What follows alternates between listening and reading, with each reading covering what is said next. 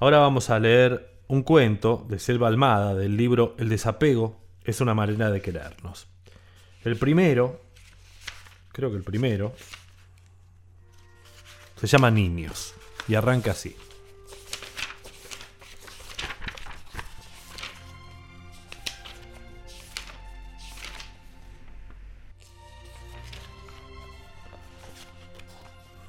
Los niños teníamos un mundo propio, hecho con la materia de las siestas y los juegos, pero también de la resaca melancólica de los cumpleaños, las fiestas familiares, los recreos, el tedio de las visitas forzadas a casas de parientes lejanos, el asco que nos provocaban los besuqueos de mujeres extraños con olor a cosméticos y a tintura para el cabello, la vergüenza de los atuendos ridículos, los moños en el pelo, las medias con puntillas, los pantaloncitos de pana, los pulobres hechos con restos de lanas viejas, los parches en las rodillas y en los codos, la resistencia que oponíamos a relacionarnos con otros niños para no darles el gusto a madres, a tías, abuelas. Entre niños se entienden, decían, los niños con los niños, la mesa de los niños, la vajilla de los niños, como si todos fuésemos iguales, por el simple hecho de ser niños.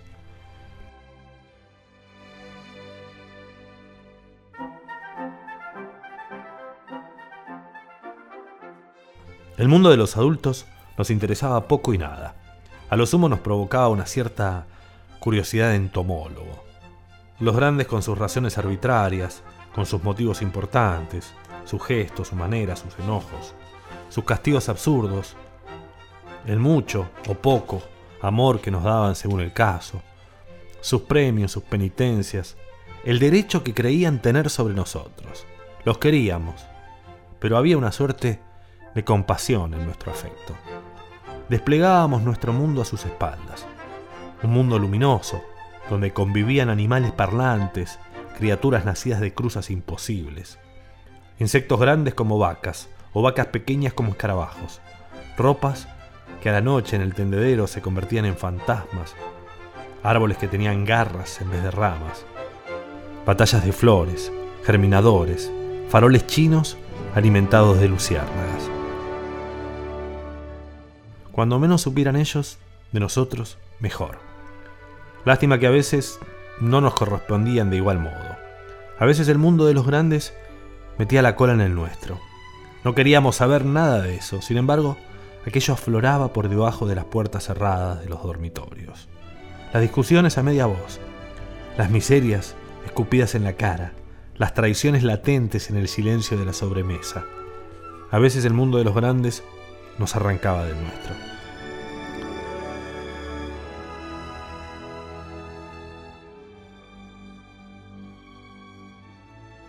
El año en que pasamos a cuarto grado, la madre del niño Valor se mudó a Buenos Aires y se lo llevó con ella. Los primeros meses sufrí mucho, extrañaba a Niño Valor, no tenía otros amigos, nunca los había necesitado y no sabía cómo conseguirlos. Lo peor era la escuela sin él. Durante los recreos me escondía en la galería que hacía las veces de Museo de Ciencias Naturales. Allí, entre las vitrinas con pájaros embalsamados, frascos con víboras, arañas, insectos venenosos, cuadros de mariposas, fetos envasados. No tenía que hablar ni jugar con nadie. Fingía un interés desmesurado por aquellas piezas que eran el orgullo del director Krieger. A veces él salía de su oficina y me contaba cosas acerca de los animalitos encerrados en los gabinetes de vidrio.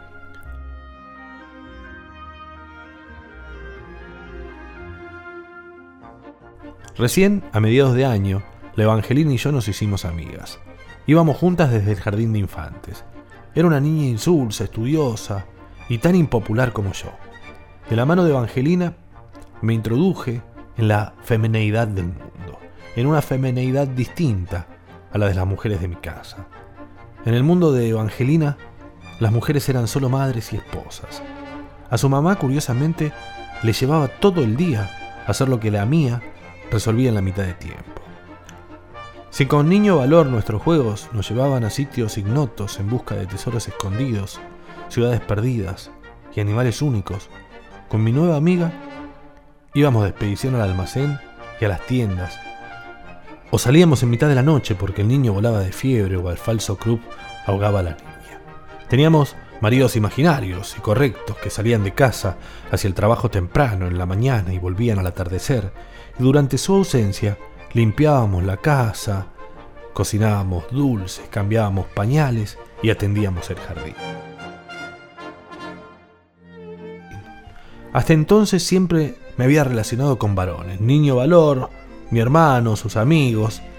En la mitad de mi infancia aprendí lo pequeño y tedioso que era el universo de las niñas. Leo Angelina y yo andábamos juntas para todos lados.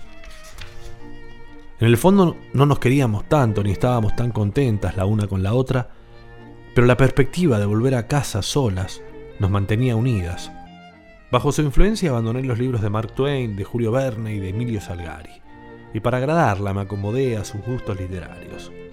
La colección completa de novelas de Louis May Scott, ese veneno azucarado que enfermó gran parte de mi niñez. Nunca sería tan buena como las chicas de Alcott, nunca. Nunca tendría la entereza para aceptar tanto sufrimiento con tanta alegría.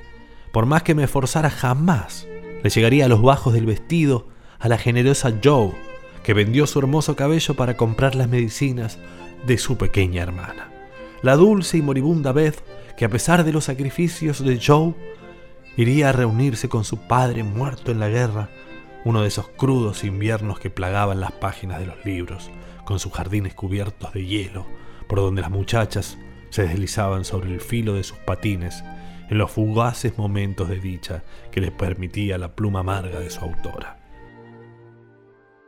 El amor que sentía por mi madre, que era enorme, nunca sería tan grande ni tan bueno como el de Joe, Beth y Amy, y la otra le prodigaban a la suya la viuda pobre y sufriente, que pese a todo siempre tenía fuerzas para tocar una canción al piano y cantar con su coro de niñas para infundirles confianza.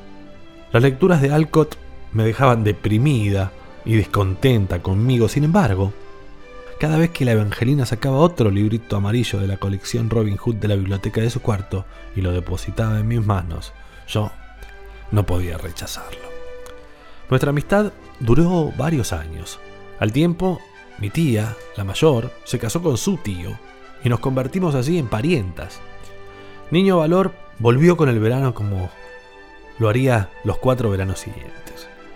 El último día de escuela su madre lo subía a un colectivo y me lo devolvía hasta los prolegómenos del otoño.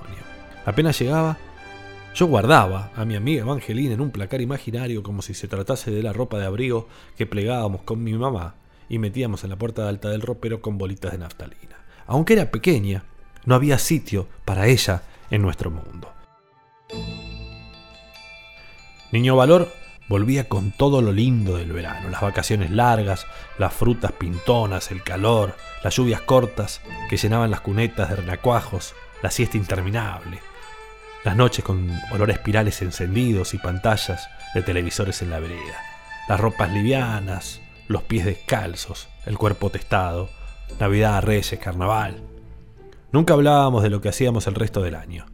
Él, en esa gran ciudad, a donde tomaba colectivos para ir a la escuela y esperaba la señal del semáforo para cruzar la calle. Yo, repartida entre las tareas escolares, el catecismo y la misa de niños, las fiestas de cumpleaños. No nos importaba cómo se las arreglaba el otro para pasar el invierno. Estábamos juntos.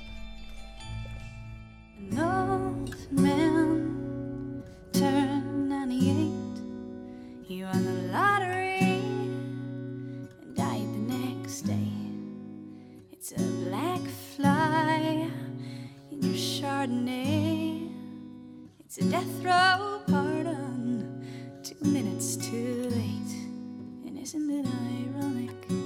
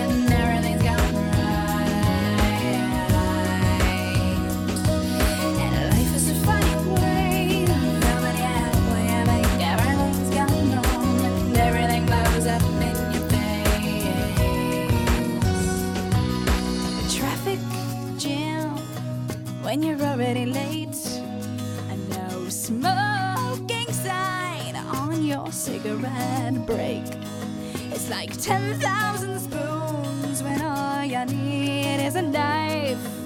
It's meeting the man of my dreams and then meeting his beautiful wife. And isn't it ironic? Don't you think? A little too ironic. And yeah, I really do think